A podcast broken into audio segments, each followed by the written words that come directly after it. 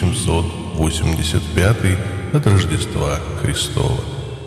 И в году том человек по имени Годлип по фамилии Даймлер изобретение самобеглой коляски засвидетельствовал. А нарек он ее Райтваген. И стал тот год первым от сотворения мотоцикла.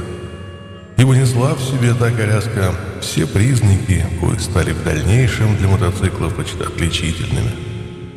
Плодились они, и размножались не столь усилиями Создателя, сколь деяниями мужей иных, но зело достойных.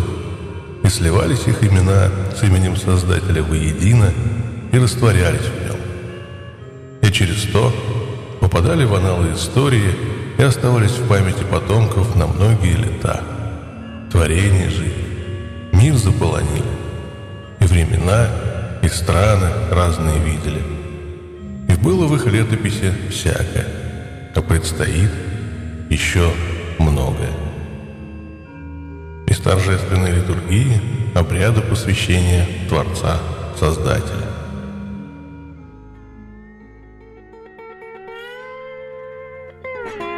Всем привет! Меня по-прежнему зовут Александр, а вы по-прежнему слушаете двухколесные истории. Итак, Готлиб Даймлер. Автор чуда отнюдь не задавался целью построить именно мотоцикл, ну, то есть двухколесный экипаж для каких-либо поездок. Его в первую очередь интересовала постройка и доводка двигателя внутреннего сгорания, способного устойчиво работать на легких продуктах нефтеперегонки – с которыми в те времена, честно говоря, не знали, что делать. Родился один из крестных отцов всемирной моторизации в 1834 году. А Шорндорф, небольшое селение восточнее Штутгарта, имел, как и многие другие городки, полный цикл жизнеобеспечения. Был здесь и свой оружейник, у которого проходил первоначальное обучение сын владельца пекарни Даймлеров – Самостоятельный трудовой путь он начал чуть позднее на машиностроительном заводе в Графенштадте. После двух лет работы на этом предприятии будущий конструктор э, решил продолжить обучение и для чего поступил, собственно, в политехническую школу Штутгарта. Это было э, время объединения и зачастую насильственного многочисленных германских княжеств. Новой Германии нужна была сильная промышленность, которая, в свою очередь, нуждалась в грамотных специалистах и была принята программа всеобщего образования. Недаром тот самый железный канцлер Бисмарк сказал как-то, что войну выиграл школьный учитель. Имелось в виду франко-прусская война. С полным правом эти слова можно было отнести и к тихой войне в машиностроении. Вторая половина XIX века дала миру многих известных германских инженеров, в том числе там присутствовал и Готлиб Даймлер. Парижской выставке в 1861 году ему удалось подробно ознакомиться с газовым двигателем конструкции а, Жана Этьена Денуара, и этот мотор составлял очень слабую конкуренцию паровой машине. А, почему? Потому что КПД у него был ниже плинтуса – по, по сути, это был ну, фактически примитивный двухтактник. И использовали его ну, тупо из-за того, что он был очень простой. Потери энергии при его работе, если мне память не изменяет, составляли что-то в районе 95%. Гораздо более привлекательным выглядел четырехтактный двигатель, который запатентовал э, Никола Николая. Не, Николай Август Отто. Эта конструкция при всей своей безобразности и несовершенстве отличалась более высокой производительностью и была лучшей среди себе подобных.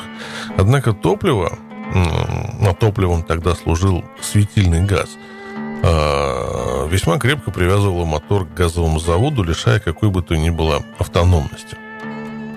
В те годы Даймлер еще не помышлял о собственной разработке двигателя внутреннего сгорания. Он работал в Англии на заводах э, Джозефа Витворта, затем в 1863 вернулся в Германию и стал директором технической школы в Вюртемберге. А в 1870-м главным инженером крупного машиностроительного завода в Карлсруе. Это Предприятие выпускало мостовые конструкции, железнодорожные локомотивы, стационарные газовые двигатели. И одновременно с Даймлером туда пришел его воспитанник. Сирота, который обучался в технической школе, и звали его Вильгельм Майбах. Эти два человека впоследствии весьма тесно сотрудничали долгие годы до самой смерти старшего из них. Младший же сумел оставить и собственный след в истории техники. Их время пришло, когда в 1872 году Ойген э, Ланген, владелец Газмоторин Фабрик Deutsch, пригласил Даймлера на должность технического директора фирмы, выпускавшей моторы конструкции того самого Отто, э, который являлся совладельцем компании. Майбах был назначен руководителем конструкторского бюро. В общем, начались эксперименты с четырехтактником, параллельно э, занимались усовершенствованием этого детища Отто. И совместной работе говорит тот факт, что Демлер был совладельцем очередного пакет, э, патента Отто за номером 532 от 1 июля 1877 года.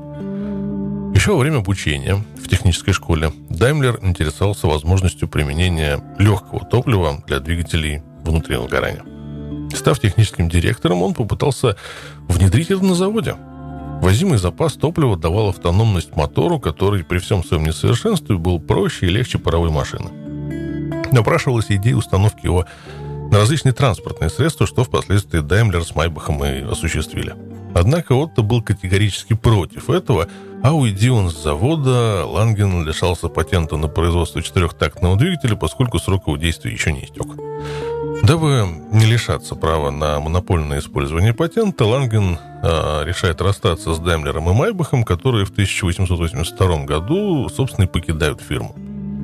Вернувшись в Вюртемберг, Даймлер покупает для своей семьи, состоявшей из жены Эммы и пятерых детей, большой дом в Канштадте. Это пригород Штутгарта. Приспособив часть дома под мастерскую, они вместе с Майбахом начинают работу над новым мотором. Отказавшись от несовершенного в то время электрического зажигания, изобретатели занялись усовершенствованием так называемой трубки накаливания – на что и получили, собственно, патент в 1883 году. Суть конструкции проста. Есть трубочка из платины. Она вставлена в головку цилиндра. Наружный конец ее наглухо заделан и подогревается специальной горелкой. В момент впуска рабочая смесь подается внутрь трубки и, соприкасаясь с ее раскаленными стенками, воспламеняется. Давление выделяющихся газов перемещает поршень, совершая рабочий ход двигателя. В отличие от других изобретателей, Daimler, будучи совладельцем ну, патента Отто, мог использовать четырехтактный процесс в своем двигателе. Им была выбрана схема клапан над клапаном, что вполне естественно, поскольку при небольшом числе оборотов у двигателей того времени впускной клапан вполне можно было делать автоматическим. Привод же выпускного клапана был достаточно сложен – на коленвал снаружи был насажен диск с канавкой хитрой формы. Представьте себе цифру 8, которую перегнули пополам так, что верхняя ее часть оказалась внутри нижней. Получается вот такая вот спираль, по которой и, собственно, ходил специальный ползун, штифтом, соединенный со штангой толкателя. Ползун перемещался с малого радиуса на большой и обратно. Клапан открывался и закрывался. Была еще еще одна канавка малого радиуса, попав в нее, ползун не перемещался поступательно, и клапан оставался закрытым. Перемещение ползуна из одного э, паза в другой осуществлялось специальным центробежным регулятором и позволяло поддерживать постоянную частоту вращения коленвала. Сделали э, на тот момент два стационарных двигателя, на которых, собственно, отрабатывали все конструктивные нюансы. Цилиндры моторов располагались горизонтально, Многие части отливались из бронзы, и в 1884 году был построен третий по счету мотор, специально предназначенный для установки на какое-либо транспортное средство. Фактически в его конструкции были ну, все основные черты мотоциклетных двигателей многих последних десятилетий. А Картер двигатель имел вертикальный разъем, коленчатый вал был разборным, а головка цилиндра была несъемной, отливалась она заодно с вертикальным цилиндром, а клапанный механизм был, в принципе, таким же, как и на предыдущих моделях, однако в днище поршня находился третий клапан, открывавшийся при каждом прохождении поршнем нижней мертвой точки. Предназначался он для продувки цилиндра воздухом, который в конце впуска доводил до нужного состояния обогащенную рабочую смесь, поступавшую из простенького карбюратора испарительного типа, а в начале выпуска способствовал освобождению цилиндра от отработавших газов. Смазка двигателя осуществлялась по привычной для нас схеме – разбрызгиванием и масляным туманом. Для лучшей смазки цилиндра и поршня в верхней части картера находилась специальная кольцевая ванна. Все вот эти вот масляные ухищрения являлись изобретением Майбаха и были защищены патентом. Рама первого мотоцикла была изготовлена из граба, а колеса с металлическими ободами – из вяза. Передача на заднее колесо осуществлялась плоским ремнем и парой шестерен, а на коленвалу и приводе заднего колеса слева по ходу имелось по два шкива разного диаметра, что позволяло, перемещая во время остановки ремень, менять скорость движения. Справа же находилась ручка для запуска двигателя – Боковые колесики, по свидетельству старшего сына Даймлера, Пауля, были прикреплены для надежности, поскольку ни он, ни его брат Альфред, ни Вильгельм Майбах не были велосипедистами и резонно боялись потерять равновесие, что было бы весьма эффектным зрелищем, особенно если вспоминать про работавшую горелку – Правда, в поворотах такая поддержка напрочь лишала механизм всякой управляемости. Если же мы, однако, глянем на патентную заявку, то увидим, что маленькие колеса изначально были предусмотрены в проекте. Вообще, надо отметить, что первый вариант мотоцикла, проработанный на бумаге, во многом отличался от второго, воплощенного в реальности. Если сличить чертеж с оригиналом, заметно, что первоначально предполагалось осуществлять поворот рулевого колеса с помощью ременной передачи – управление тормозом и натяжением ремня привода заднего колеса, ну, фактически сцеплением, было вынесено на рукоятку руля. Мотоцикл хм, с тех пор практически не изменился. Трансмиссия же была задумана совершенно по-иному. С одной скоростью и приводом непосредственно на заднее колесо не широким плоским ремнем, а узким и клиновидным. Очевидно, в процессе постройки агрегата, как это обычно происходит в опытном производстве, коррективы в конструкцию вносились прямо вот по ходу дела. Вынос управления трансмиссией на отдельный рычаг понятен. Как бы реагировали управляющие тросики на крутой поворот. Угу. Введение в трансмиссию двухскоростной коробки передач и зубчатой главной пары тоже вполне объяснимо. Сколько раз не самые лучшие показатели двигателя компенсировались возможностями силовой передачи? Смена профиля ремня, вероятно, объясняется простотой изготовления шкивов и процесса перемены передач.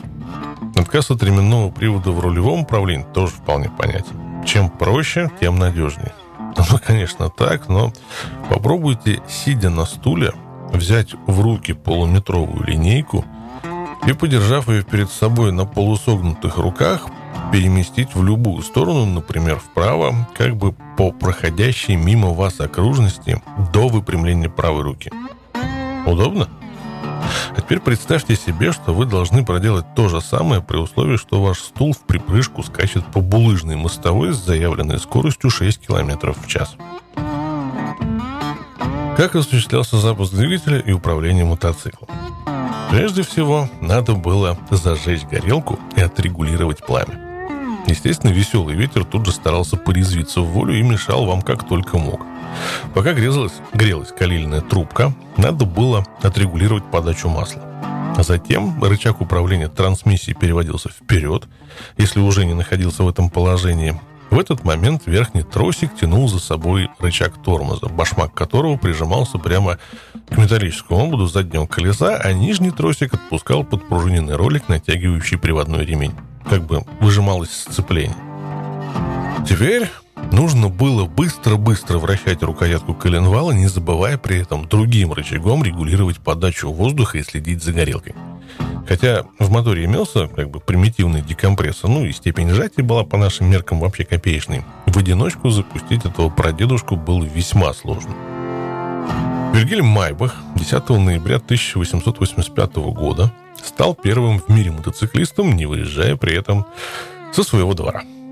В дальнейшем ему помогали сыновья Даймлера Паули и Адольф. По некоторым данным, скорость первого мотоцикла достигла однажды чуть ли не 18 км в час, но рекордом дальности стала поездка Адольфа из Конштадта до Унтер Кирейхма. А расстояние это было ну, в районе 2,5 километров. Правда, сначала в канаве побывало транспортное средство, затем после невысокого прыжка через руль сам водитель.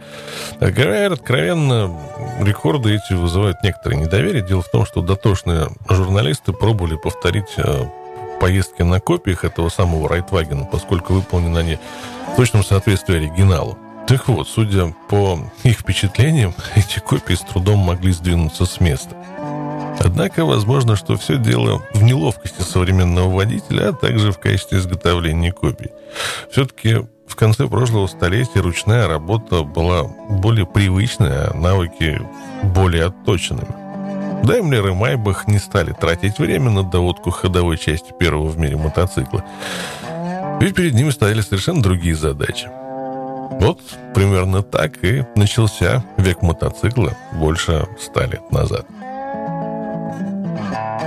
А что это мы все о Европе да Европе? У нас, между прочим, тоже есть о чем вспомнить.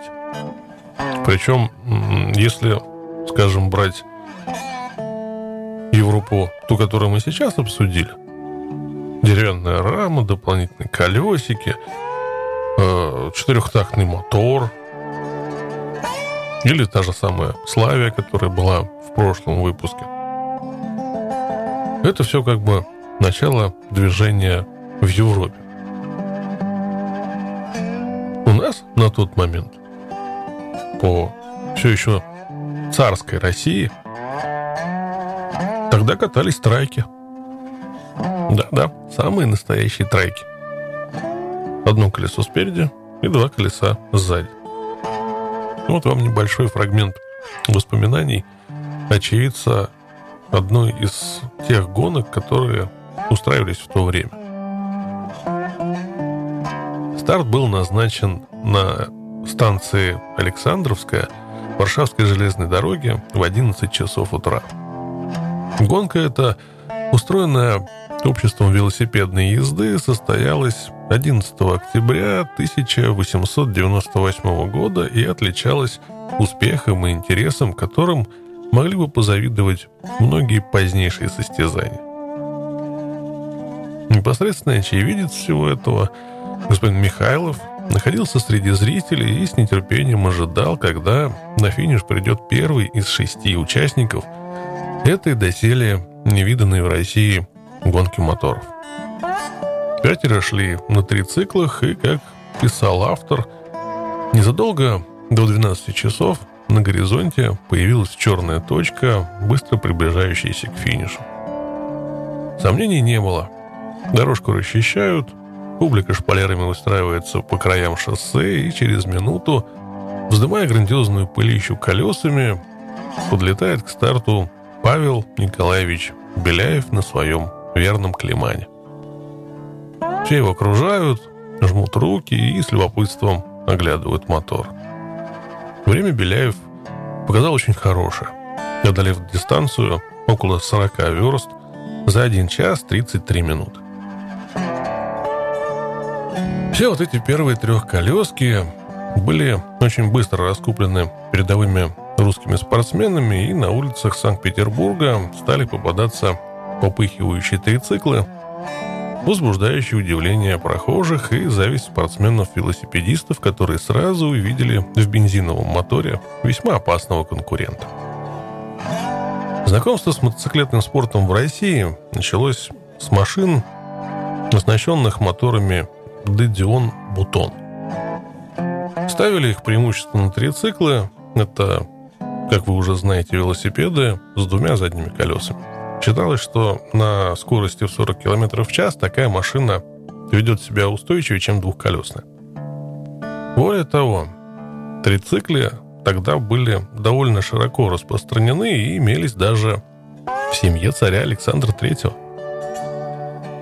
Трехколесные моторы, а тогда моторами называли все самодвижущиеся экипажи, мотоциклы, автомобили, многим казались забавной механической игрушкой, сложной и весьма ненадежной. Эти сомнения развеял Николай Александрович Орловский, известный петербургский автор и переводчик книг по автомобильному делу. 12 сентября 1900 года по новому стилю он отправился из Петербурга в Париж на трицикле Климан с мотором Дедион Бутон. Это 239 кубиков, 1,25 лошадиные силы при 1700 оборотах в минуту. А маршрут его лежал через Варшаву, Потсдам и Ахен.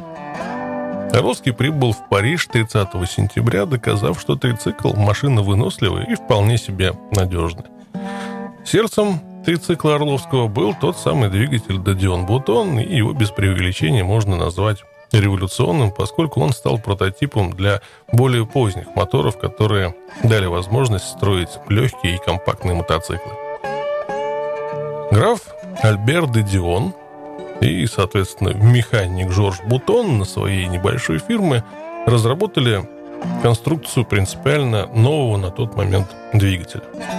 Бутон интуитивно пришел к выводу, что для увеличения мощности мотора вовсе не обязательно большое количество цилиндров или большие их размеры.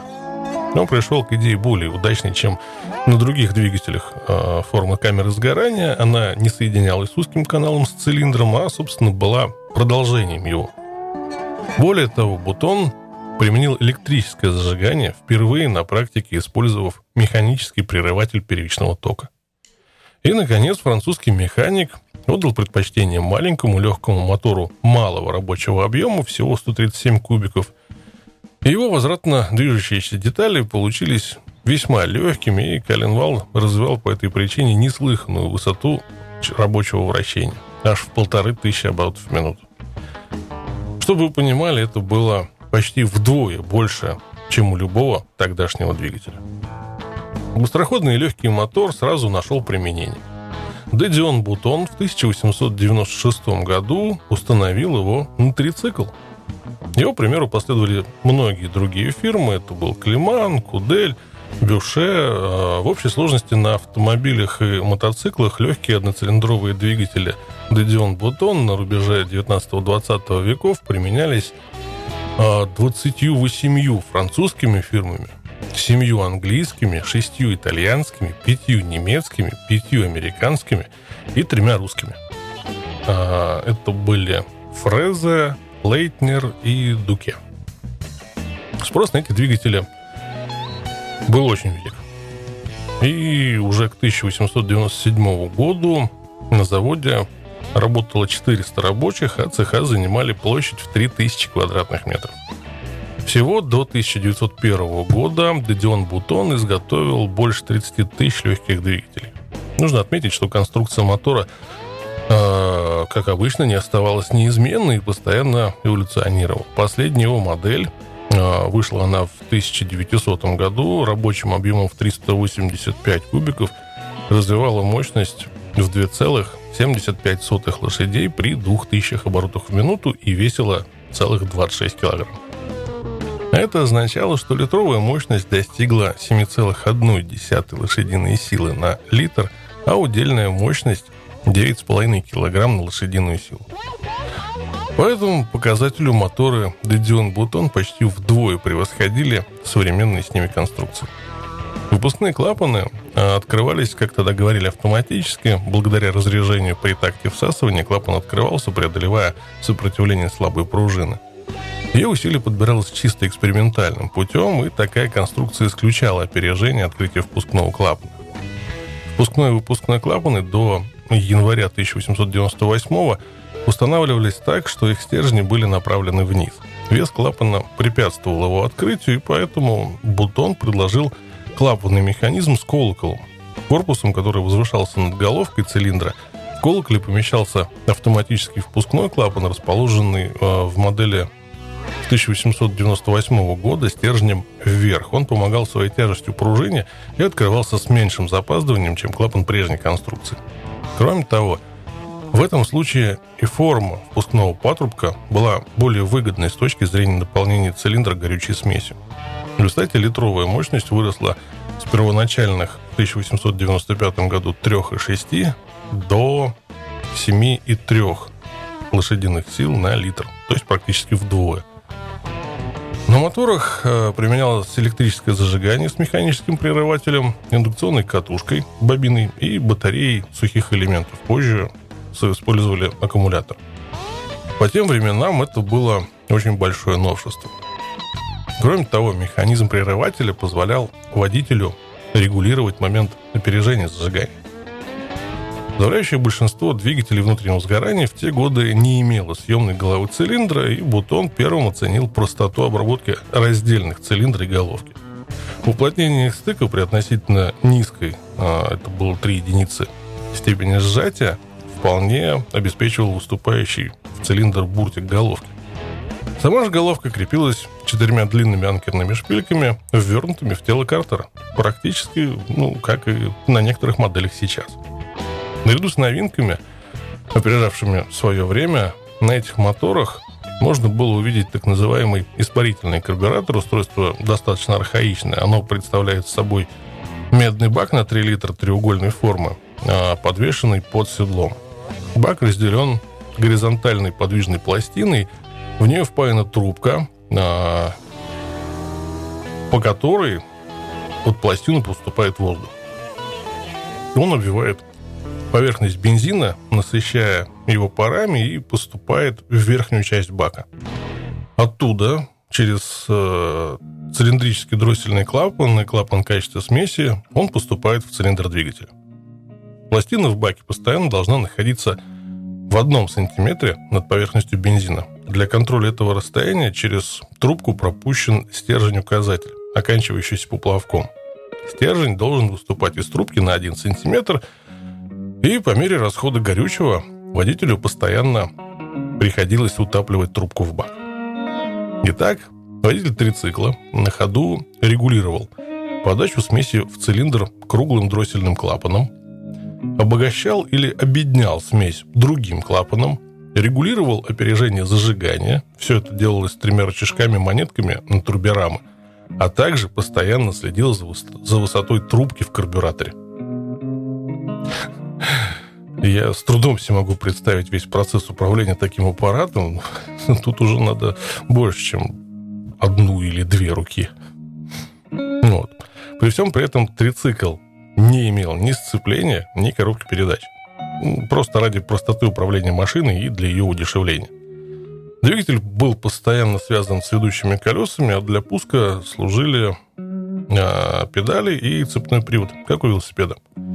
Но педальный привод был необходим и по другой причине. Автоматический впускной клапан, хотя и простой по устройству, являлся причиной самого, наверное, серьезного недостатка двигателя. Клапанную пружину подбирали опытным путем, стремясь получить максимальную мощность.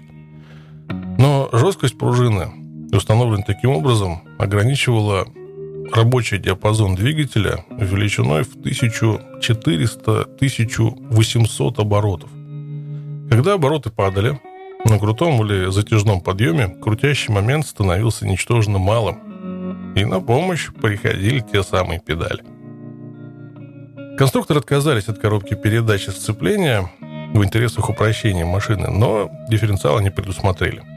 Машины того времени были еще несовершенны и редко служили больше 5000 километров. Без дифференциала износ, несмотря на малый вес, около 70 килограмм, сильно ускорялся.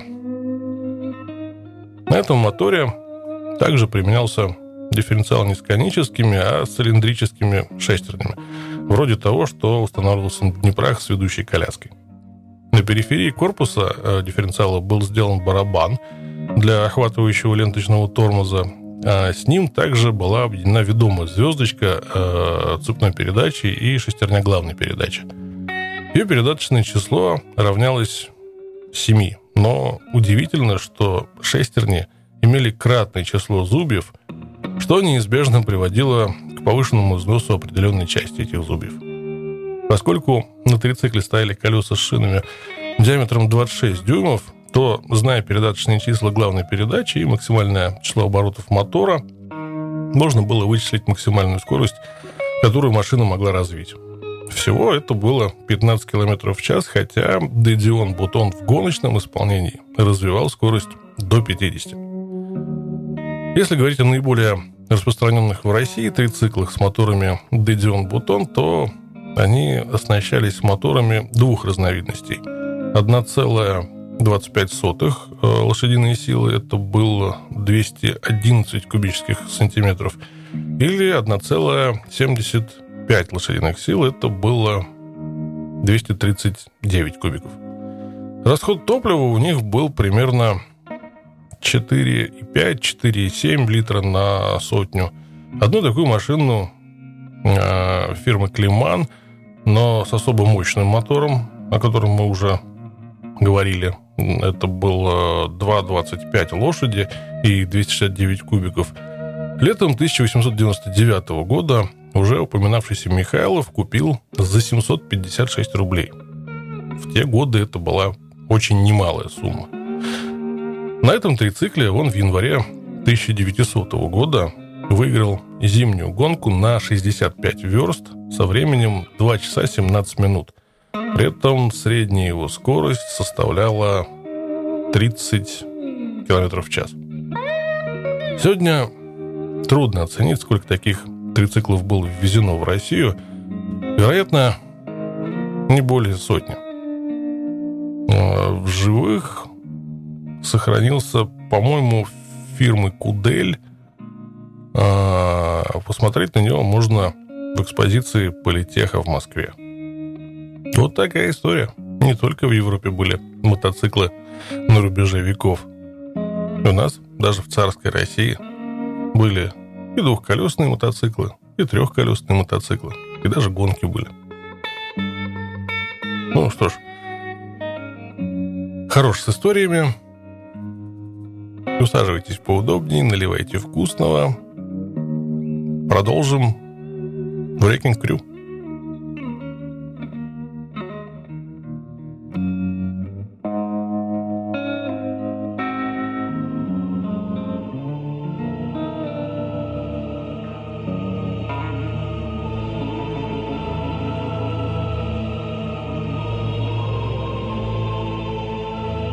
Итак, глава шестая. В новой тюрьме меня повстречал начальник спецотдела и предупредил, что тут сидят трое команчера, и что если я трону хотя бы одного из них, тут же отправлюсь досиживать максимальный срок в Бэй, где сидят все остальные комы. Досиживал я в отделе тюрьмы Бэй, там был уже обычный режим, там было достаточно мрачно и противно. Я был там единственным бандитом. Опи, тараканы, главзи — уже были тут, но к моменту моего прибытия туда во второй половине 1988 года их уже перевели в Сильвервотер по программе освобождения по УДО. Меня определили в крыло А, и это был шаг вниз по сравнению с Паркли. В камере был отдельный туалет, но душ, увы, был общий. В кино я видел, что происходит в общих душах, поэтому решил сразу, что надо быть аккуратней. Я выработал свой порядок. Мылся я последним, в ячейке слева, чтобы рядом был только один человек. В соседней ячейке я тоже включал воду, причем максимально горячую, чтобы была еще какая-то защита. Так я мог сразу защитить себя. Кроме того, нижнего белья я в душе не снимал. Да и дверь в комнату была достаточно скрипучей, я бы услышал, если бы кто-то вошел. И вот я впервые пошел в душ и услышал скрип двери. Я вернулся и увидел, что ко мне идет огромный темнокожий парень с заточкой в правой руке. Он рванулся на меня, но я отбил удар левой рукой и правой ударил снизу. Потом начал выкручивать запястье, он выронил заточку. Затем нанес удар локтем в челюсть. Я продолжал выкручивать руку, и он завопил. Язык был странный, будто горловой. То ли греческий, то ли турецкий. Кто послал? «Команчерос», — ответил он с жутким акцентом. «Это не личные, ничего личного. Команчерос, не личное, отпусти, не убивай. Больше меня не увидишь, меня переводят».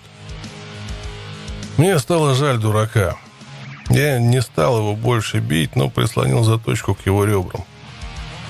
Еще раз увижу, живым не уйдешь, понял? Да, да, ничего личного, больше меня не увидишь. Я не стал его дальше бить, потому что он выходил через охрану, и они бы поняли, что что-то случилось.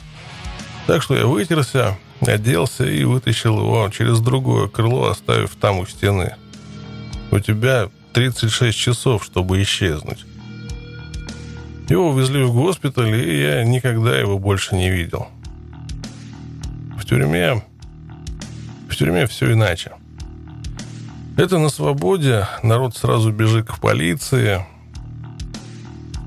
и жалуется. Меня ударили, разбили нос, фингал поставили. А парни внутри... Парни внутри других не сдают. Особенно, если они занимаются причинением вреда другим людям. Иначе им самим понадобится защита. Ведь они сами могут оказаться целью, и тогда в 99 случаях из 100 они свое получат. Когда на следующее утро я пошел в свое крыло А, то не мог поверить удаче. Я увидел первым делом огромного кома, Чуи. Я его лично не знал. Он был ростом за 2 метра, хорошо сложенный, у него были очень длинные свисающие усы. Он был заметной фигурой. Он был самый огромный из них. Я не мог устоять. Четыре года я ждал возможности отомстить, да и тот эксцесс с заточкой в душе наложил отпечаток. Поэтому я сразу пошел к нему. Но как только он меня заметил, он поднял руки и сказал – «Погоди, стой, я не с ними больше». «Чего?»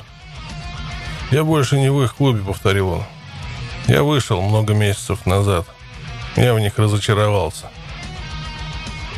Я остановился и дал этой громадине рассказать свою историю.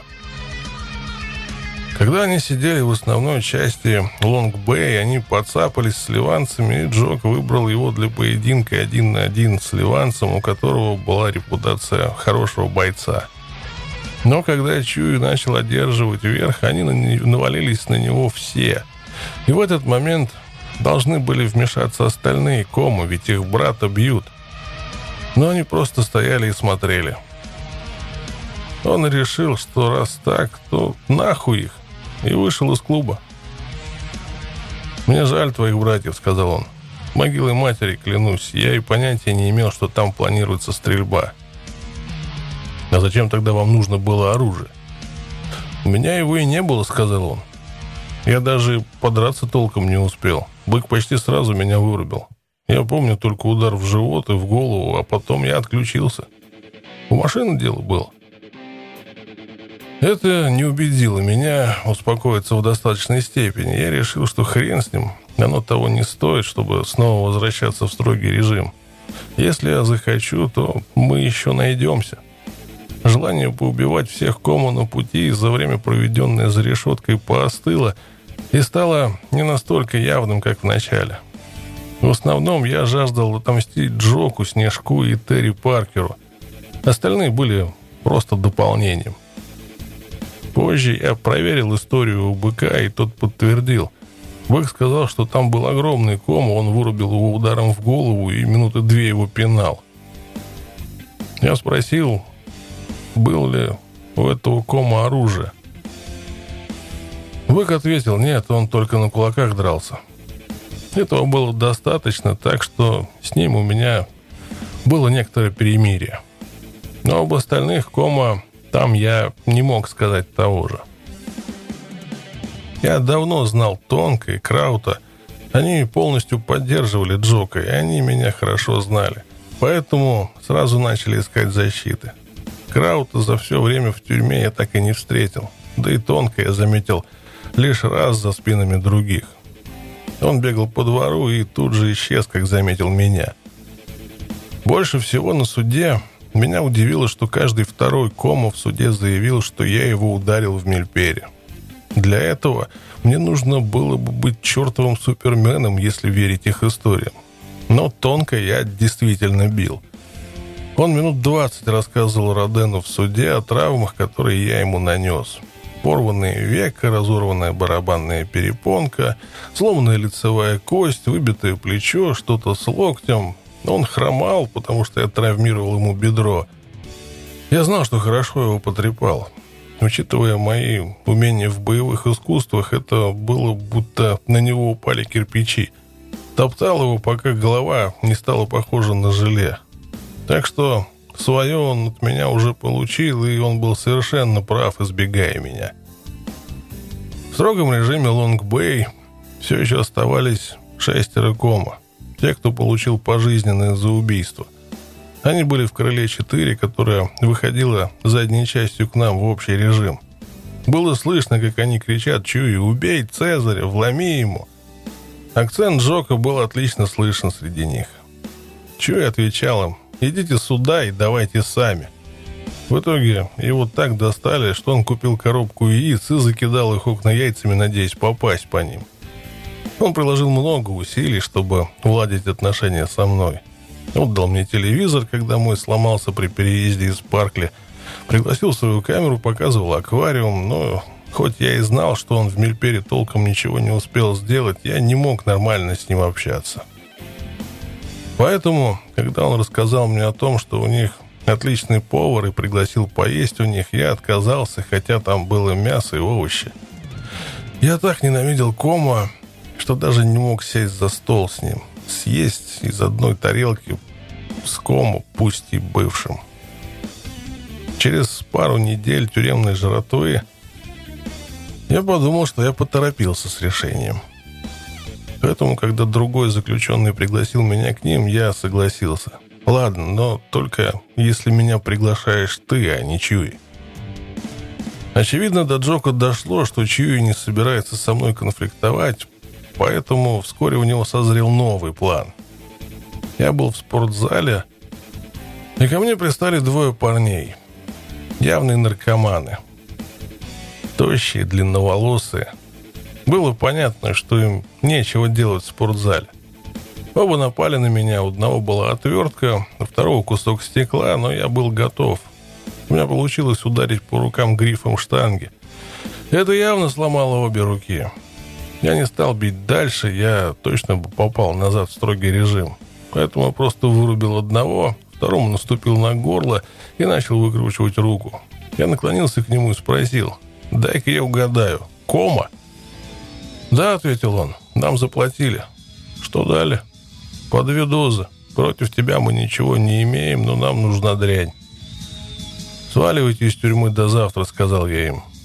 Решив отправить обоих в больницу, одному я сломал палец, а второму ногу. Когда палец сломался, на меня попала кровь. Я было подумал, что порезался. Да ну нахуй их, подумал я. Еще спид подцеплю. Почти все тюремные наркоманы были ВИЧ-инфицированы или с гепатитом С. Я вытер руку, кровь была не моя. Джоку следовало нанять людей получше для своих целей по избавлению от меня – Через месяц после моей отсидки в общем режиме мне сообщили, что мой старый знакомый в больничном крыле просит помощи. Слух был такой, что моего знакомого отправили в больничное крыло, чтобы он оттуда уже не вышел. Меня попросили это предотвратить. Я сказал охране, что у меня появилась боль в груди. Я знал, что они в курсе о семейных проблемах с сердцем у Кэмпбеллов, так что меня сразу отправили в больницу. Я не ожидал, что мне сделают кардиограмму и полный осмотр, но в итоге вышло именно так. Проверили артерии и все прочее. Когда доставали катетер, то неправильно перевязали артерию. Я лежал и ощутил странные чувства в ноге. Глянул вниз и увидел, что она пухла, как воздушный шарик. Я заорал, позвал медсестру, она прибежала. Боже мой, тут же позвала доктора. Тот прибежал завопил. Вот, блядь. Док пытался найти артерию, но время шло, а у меня было внутреннее кровотечение в ноге. Короче, в итоге я все же попал в больницу, но и не из-за проблем с сердцем. Из-за ноги, которая теперь была черно-синего цвета. К сожалению, я попал туда не в том состоянии, в котором хотел. Я мог пользоваться только одной ногой. Я мог только прийти и поздороваться с тем, от кого мне предстояло защитить своего знакомого. Но я не особенно переживал. Ведь такие люди круты, только если в руках что-то есть. Они не применут напасть на того, кто заведомо слабее. Но струсят при виде настоящего бойца. Как бы там ни было, тот парень, нападавший тот же день, когда я прибыл в больничное крыло, получил травмы, упав с постели, и его увезли в больницу принца Генри. На следующий день его увезли, и мой знакомый был очень доволен таким исходом. Я провел несколько недель в больничном крыле, ожидая, пока спадет, спадет отек с ноги. Новая больница была явно лучше принца Генри со старыми кроватями, парой охранников, которые постоянно за тобой следили. В новой больнице была общая комната со столами и стульями, и тебя не запирали в комнате. Полы были отапливаемые, и каждое утро девочки разносили отличный завтрак.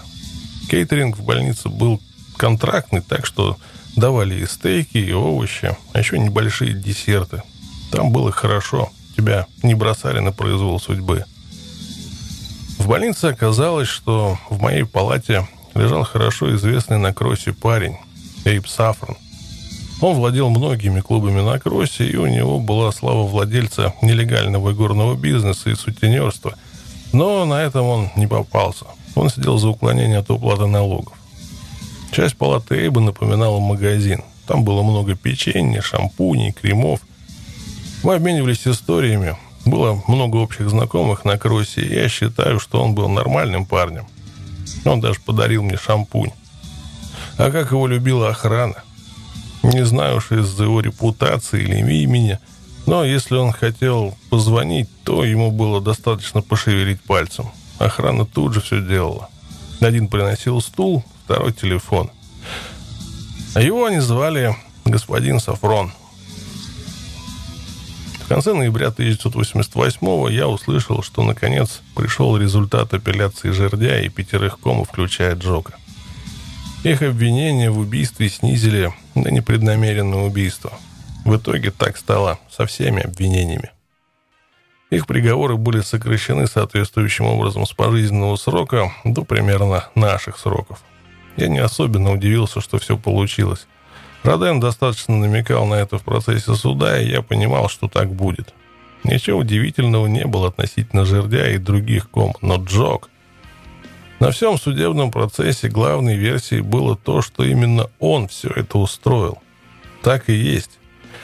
Я думал и надеялся, что он так и просидит пожизненно.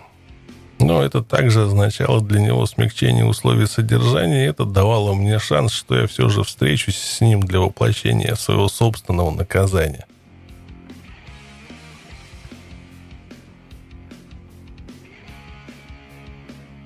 Глава седьмая. Я был в общем режиме всего три месяца – Потом меня перевели в Сильвервотер, тюрьму малого охранного режима в западном Сиднее. Еще один шаг к УДО и свободе. Было начало 1989 года. На этот момент большая часть бандитов уже вышла из тюрьмы. Это было еще до изменений в законодательстве. Ты мог снизить себе срок поведением или курсами и выйти даже раньше по УДО. Но Быку и Тони еще предстояла работа по программе УДО в Сильвервотере. Мой срок в тюрьме приближался к третьему году. Оставался плюс-минус год.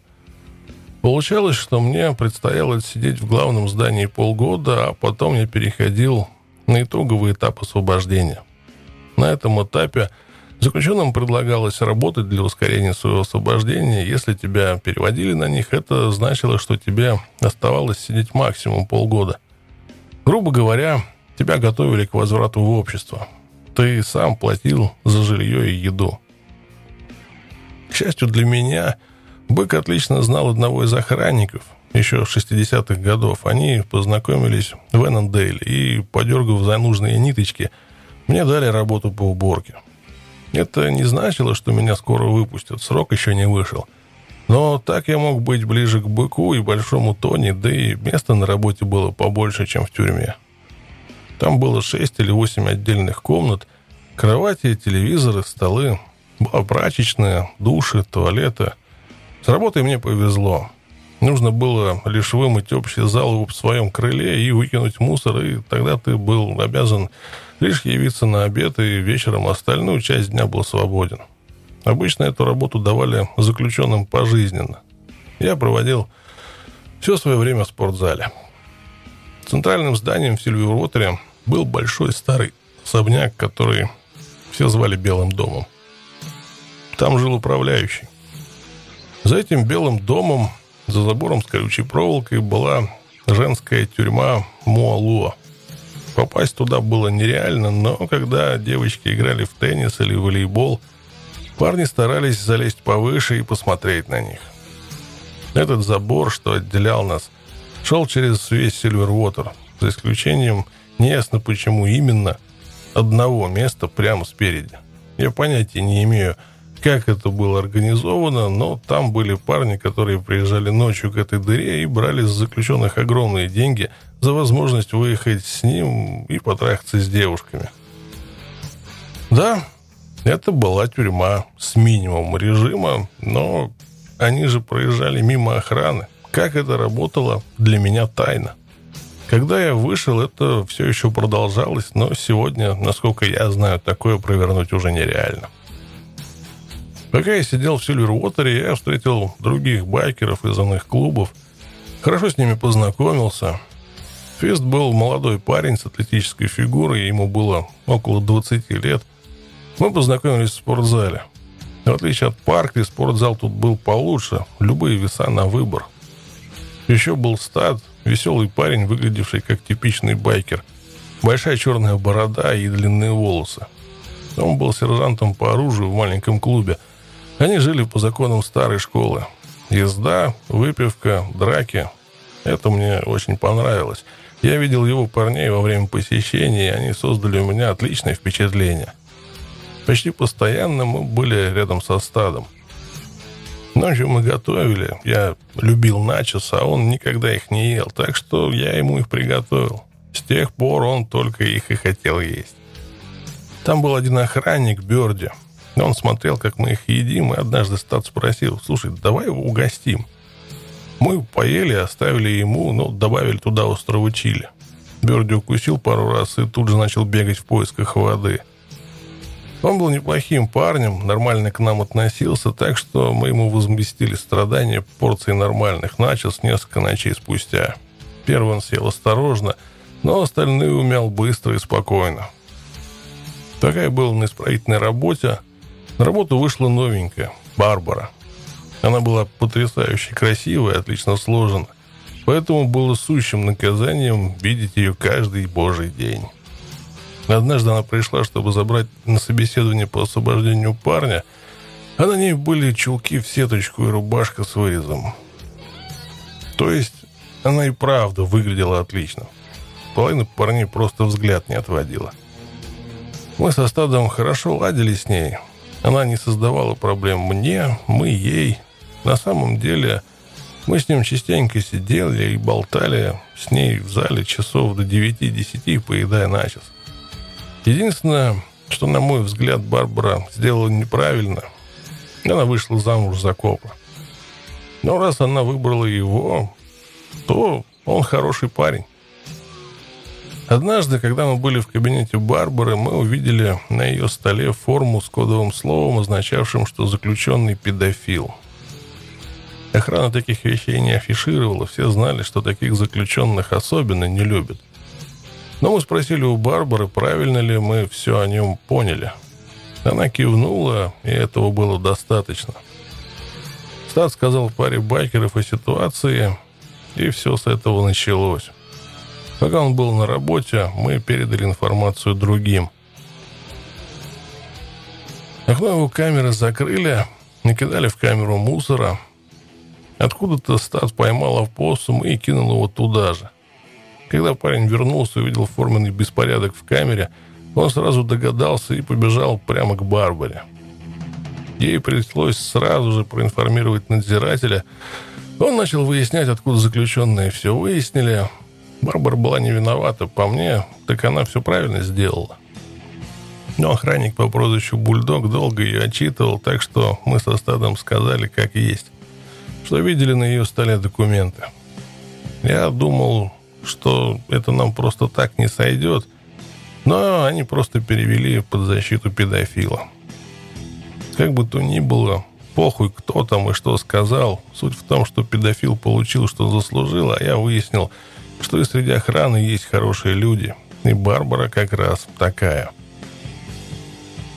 Донна была одна уже три года, с двумя маленькими детьми. Моим малышам было шесть и два, когда я сел. Теперь Дэниелу было девять, а Лиси начинала учебу в школе. Вначале Донна очень боялась, что останется одна. Она даже есть не могла от волнения и очень похудела. Я всегда заботился о ней, и мне это нравилось. Я сам стриг газон, работал по дому. Она всегда говорила, что я ее балую. Так что сначала ей было тяжко. Поэтому мне пришлось ей с этим помочь. Я знал, как ей тяжело. Мне доводилось учить ее боевым искусствам, и я знал, какой сильной она может быть. Не физически, морально. И вот настал момент, когда она смогла перевернуть ситуацию. Я горжусь тем, как она справилась. Наша поддержка помогла нам пережить все. Мы друг для друга были лучшим лекарством.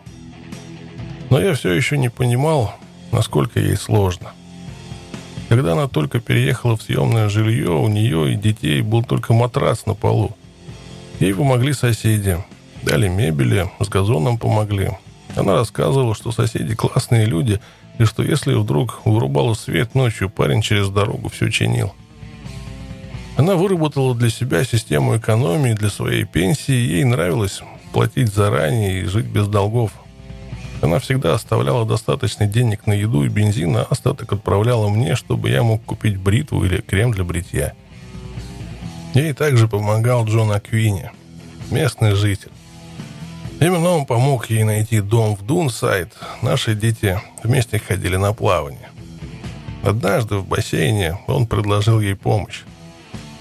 Она была очень благодарна, ведь когда я сел, многие от нее отвернулись. Суть была в том, что раз муж сидит, то и с тобой что-то не так. Силы Донны помогали детям справиться и без меня. Они нашли множество друзей в школе. Дети других бандитов тоже ходили в ту школу, так что я был рад, что дети не одни. Сын моего брата, быка, был уже взрослым и очень переживал потерю своих дядей. Тени и Чопа. Почти каждый день ездил на их могилы. Мой второй сын, Каспар, был такой же и тоже часто ездил туда. Так он выказывал свое уважение. Он присматривал за психом, пока тот болел. Донна держалась отлично. Рано вставала, везла детей в школу, возвращалась домой, прибиралась и ждала моего звонка. Она говорила, что без мужчины в доме очень тихо. Она постоянно волновалась за меня – Зная меня, она понимала, что я влезу в любую драку, а ведь в тюрьме было достаточно тех, кто хотел бы меня убрать и заработать этим имя. Я-то о себе не особо заботился, только о клубе. Она вспоминает, что постоянно ждала звонка, что со мной что-то случилось. Но у нее и своих проблем хватало. Когда я только сел, Дэниел сломал руку, и ему нужно было делать две операции, чтобы ее выровнять.